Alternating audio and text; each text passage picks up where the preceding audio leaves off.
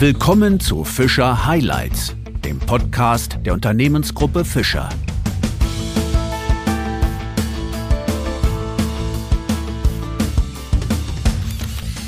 Zu einer neuen Ausgabe von Fischer Highlights begrüße ich Sie sehr herzlich. Mit Professor Jan Hofmann haben wir heute einen besonders interessanten Gesprächspartner, denn mit ihm werfen wir einen Blick in die Zukunft der Befestigungstechnik. Professor Hofmann von der Universität Stuttgart kennt sich damit bestens aus. Er forscht dort am Institut für Werkstoffe an Befestigungstechnik und Verstärkungsmethoden. Zugleich ist er stellvertretender Direktor an der Materialprüfungsanstalt der Universität. Insbesondere die Schnittstellen zwischen Befestigungstechnik und Bauwerksverstärkung sowie die Klebetechnologie sind Schwerpunkte seiner Forschungsarbeiten.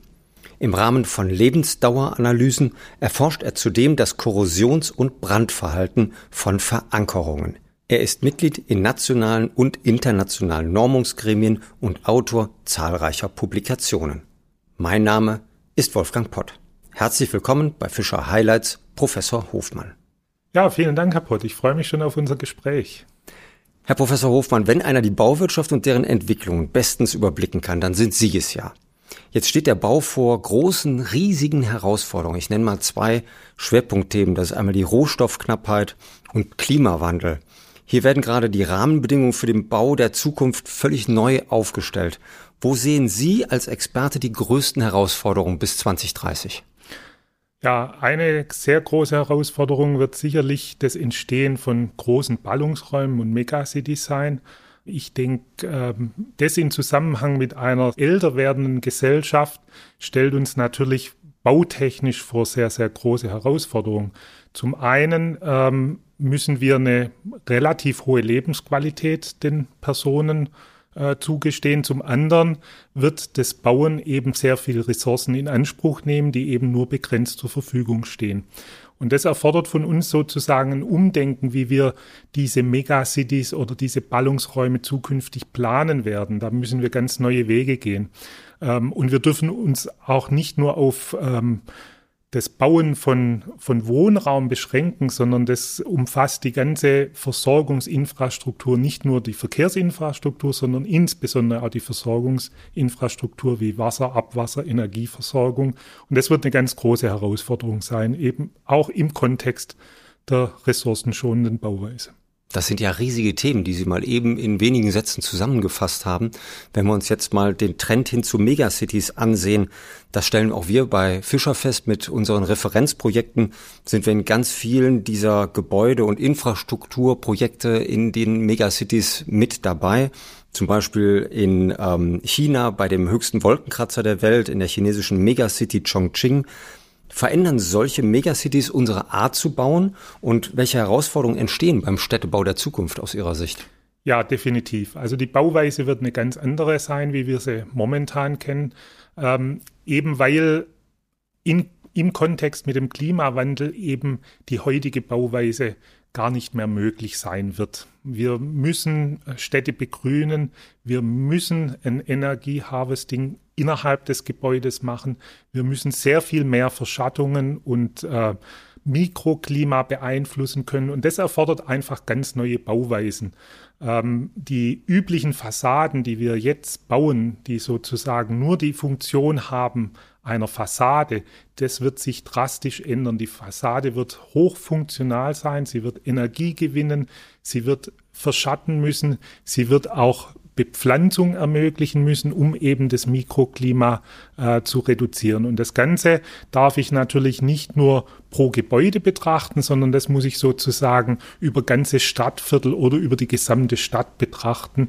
Und das ändert natürlich die, die gesamte Bauweise und Art und Weise, wie wir bauen.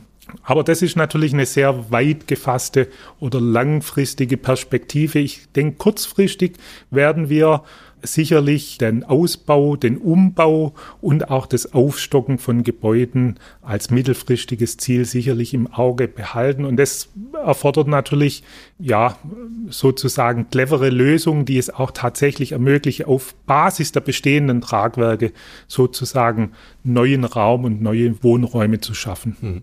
Wenn Sie von kurzfristig oder mittelfristig sprechen, Denken Sie dann an 2030? Ist das so ein kurzfristiger Zeitraum? Ja, 2030 wäre tatsächlich für das Bauwesen eher kurz- bis mittelfristig. Ähm, langfristig im Bauwesen ähm, wäre ein Zeitraum von über 50 bis 70 Jahren. Also ist tatsächlich so definiert. Kurzfristig 2030. Ja, unglaublich. Dann sieht man auch mal, was das für Unternehmen, die sich in der Bauwirtschaft ja bewegen, bedeutet. Dass man eben nicht nur bis ans Ende des nächsten Jahrzehnts oder des aktuellen Jahrzehnts denkt, sondern weit, weit darüber hinaus. Ja, richtig. Es gibt ja durchaus Bauprojekte, die, die allein äh, 20 bis 30 Jahre geplant werden und dann in der Umsetzung nochmal 15 Jahre benötigen. Das heißt, wir reden hier von einem, von einem Zyklus von Beginn der Planung bis äh, Fertigstellung des Bauwerks von circa 50 Jahren. Und das muss natürlich äh, die Denkweise einer Firma widerspiegeln, weil das äh, eine Zeit ist, wo manche Firmen ja noch nicht mal überleben. Ne?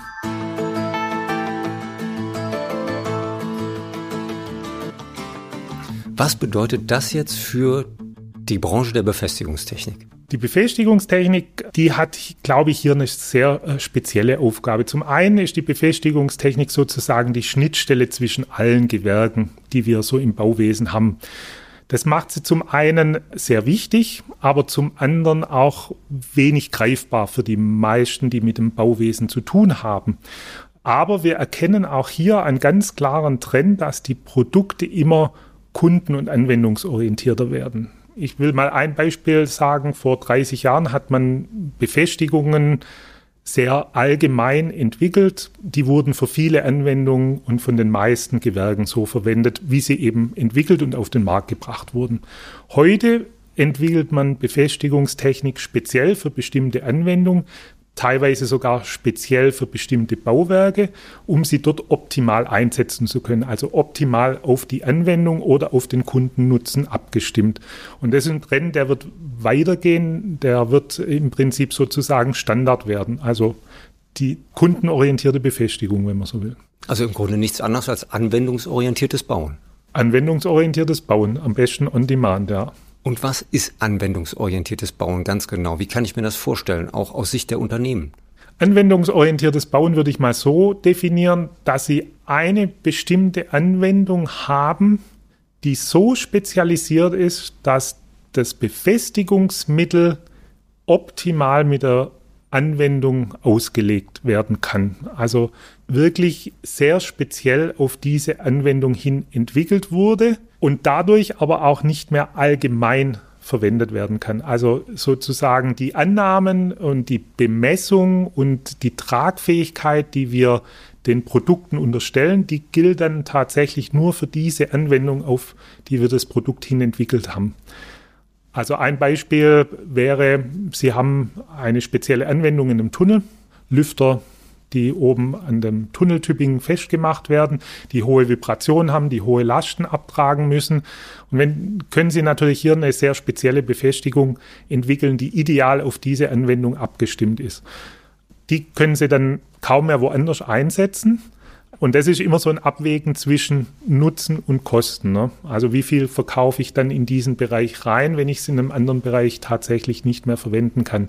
Aber zwangsweise glaube ich, dass es in diese Richtung gehen wird. Die Automobilindustrie hat es ja vorgemacht mit ihrer Vorfertigung, eine sehr breite Produktpalette auf Basis weniger einzelnen Komponenten. Und ich glaube, das wird auch im Bereich des Bauwesens die Zukunft sein und auch im Bereich der Befestigungstechnik eben zu scheinbar sehr spezialisierten Produkten, die dann aber auf sehr allgemeinen Komponenten basieren. Das wäre eine anwendungsorientierte Befestigung.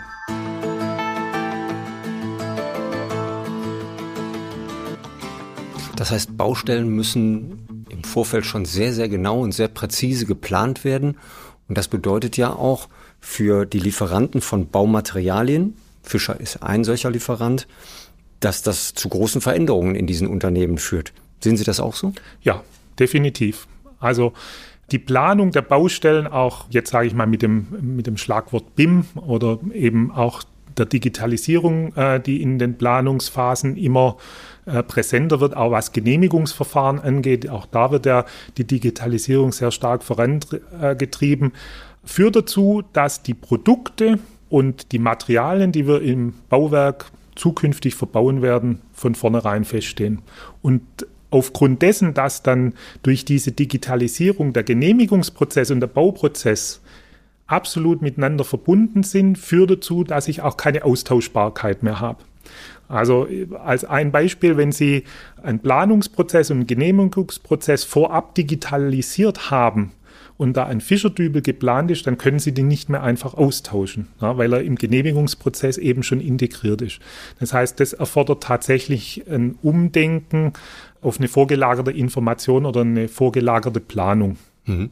Aber ich weiß nicht, sprechen Sie damit die bauaufsichtliche Zulassung auch an? Denn die dauert ja sehr oft, schon seit Jahrzehnten, eigentlich sehr, sehr lang. Und daran hapert es ja auch, wenn man vorankommen möchte auf großen Baustellen. Das ist richtig, ja. Also da sind wir in Deutschland vielleicht tatsächlich noch nicht ganz so weit. Da ist die Digitalisierung eben nicht weit genug fortgeschritten. Andere Länder äh, funktioniert es tatsächlich deutlich besser. Ähm, die Kritik gibt es ja generell beim Thema Digitalisierung in genau, Deutschland, dass wir da nicht so weit sind wie viele andere Länder. Das ist richtig, ja, äh, muss man ganz klar sagen. Nichtsdestotrotz, glaube ich, können wir das schaffen. Ich denke, es gibt genug Willen, hier tatsächlich auch Änderungen vorzunehmen, den ganzen Prozess digital oder auch einfacher zu machen. Und ich glaube, vielleicht ist nicht nur der Schlüssel des Digitalisieren, sondern einfach das einfacher machen. Also sozusagen sich auch mehr Engineering zuzutrauen. Ähm, man bringt ja immer das Beispiel der Schweiz, ja, wo der Ingenieur tatsächlich noch entscheiden kann, was wird gebaut, wie wird es gebaut. Und wenn der Ingenieur sagt, ich unterschreibe dafür und das, wir machen das so, dann wird es auch so ausgeführt auf dem Bau.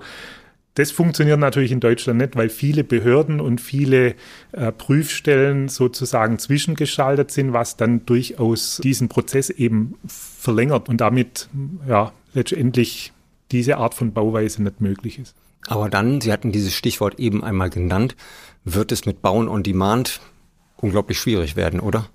Das, das ist bleibt richtig. dann graue Theorie oder wie kann ich mir das vorstellen?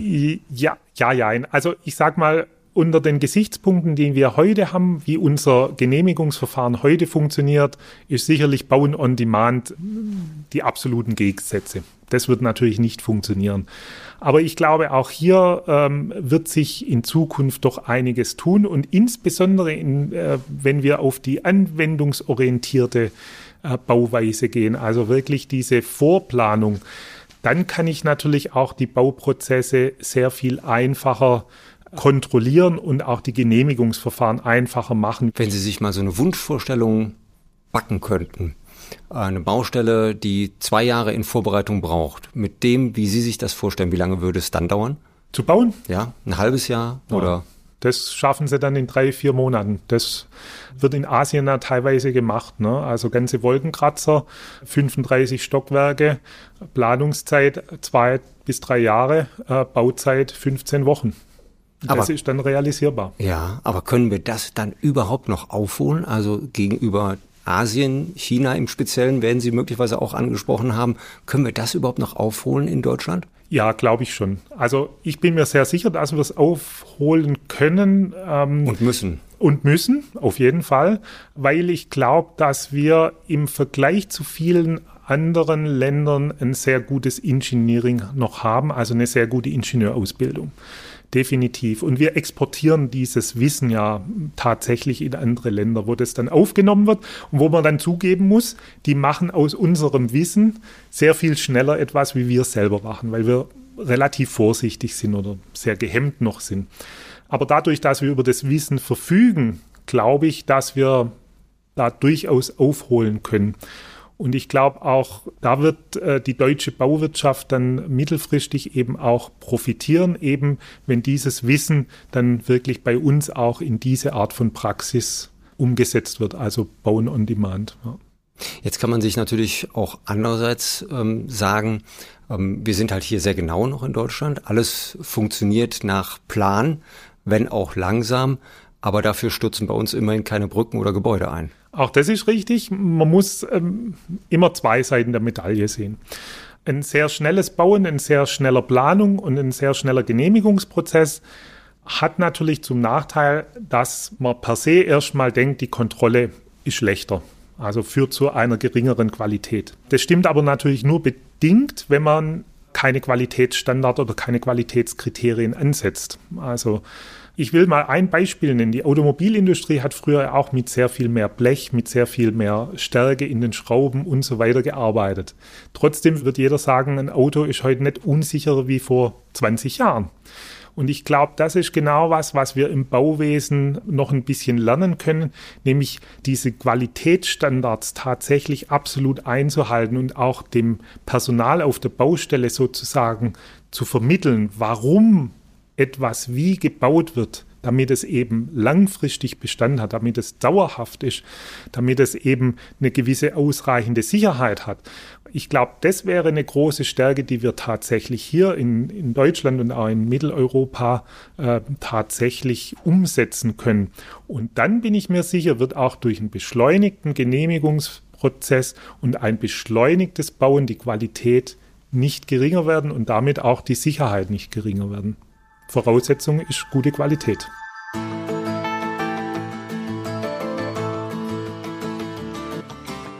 Was bedeuten eigentlich diese Themen, also anwendungsorientiertes Bauen und der Umbruch bei den Zulassungsprozessen, wenn es denn so kommt, wie Sie sich das vorstellen, ähm, auf Ihrer Arbeit an der Universität Stuttgart? Wie, wie stellen Sie das dort fest? Das äh, wird ja auch für Ihre wissenschaftliche Arbeit ganz neue Kriterien darstellen. Ja, das ist richtig. Also man kann sagen, dass diese typische Grundlagenforschung, wie man sie in den vergangenen 20, 30 Jahren oder länger gemacht hat, ähm, so in dieser Art äh, sicherlich nicht mehr stattfinden werden.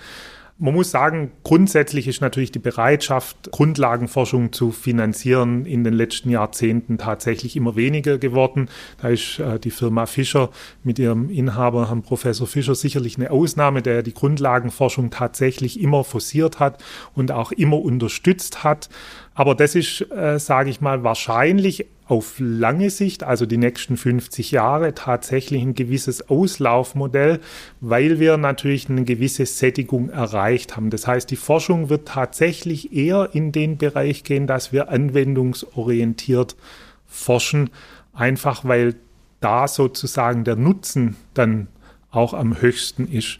Als ein Beispiel kann man sagen, wenn Sie im Standarddübelsegment forschen, dann müssen sie dreimal mehr Geld in die Hand nehmen, um den gleichen Output zu bekommen, wie wenn sie auf eine bestimmte Anwendung hin forschen. Und deswegen glaube ich, wird zukünftig auch hier die Forschung eben Richtung spezieller Anwendungen gehen und nicht mehr ganz allgemein ins Blaue rein geforscht werden. Das bedeutet aber auch, diese Veränderungen in der Branche, in der Bauindustrie bergen ja auch riesige Chancen für Ihre Absolventen an der Universität, oder? Ja, definitiv. Also wir sind heute eigentlich schon so weit, dass wir sagen können, die Bewerber können sich beliebige äh, Arbeitsstellen aussuchen. Ne? Also es ist ein absoluter Bewerbermarkt. Die Firmen suchen händeringend nach guten Absolventen. Und es gibt viele Firmen, die, die bereit sind, auch extrem hohe Gehälter zu bezahlen, insbesondere in der Region äh, Stuttgart. Das hat jetzt zum, zum einen natürlich den Vorteil, dass unsere Absolventen wirklich äh, sehr, sehr gute Berufschancen haben. Zum anderen haben wir an der Universität tatsächlich das Problem, dass wir unseren eigenen wissenschaftlichen Nachwuchs ähm, kaum mehr äh, decken können, weil einfach viele Bewerber sagen, naja, ich will in die freie Wirtschaft, da habe ich ein interessantes Umfeld, da kann ich Brücken bauen, da kann ich äh, Hochhäuser bauen aber äh, letztendlich diese, diese langfristige Perspektive, die auch ein, ein, ein, wissenschaftliches Arbeiten gibt, das tritt für viele dann in den Hintergrund, sodass wir massive Probleme haben, Personal zu bekommen. Die freie Wirtschaft zwar auch, aber nicht ganz so extrem. Trotzdem möchte ich ähm, Ihr Abschlussplädoyer gerne aufgreifen, vor allem das Stichwort Brücken bauen. Wir wollen mal hoffen, dass Ihre Absolventen wiederum anderen Interessierten die Brücke zu ihrem spannenden Studiengang bauen und sich daraufhin viele bei Ihnen einschreiben werden, auch in Zukunft. Besten Dank, Herr Professor Hofmann, für das interessante Gespräch und dafür, dass Sie uns mitgenommen haben in die Zukunft der Bauwirtschaft und der Befestigungstechnik. Herzlichen Dank. Ja, vielen Dank. Ich habe zu danken.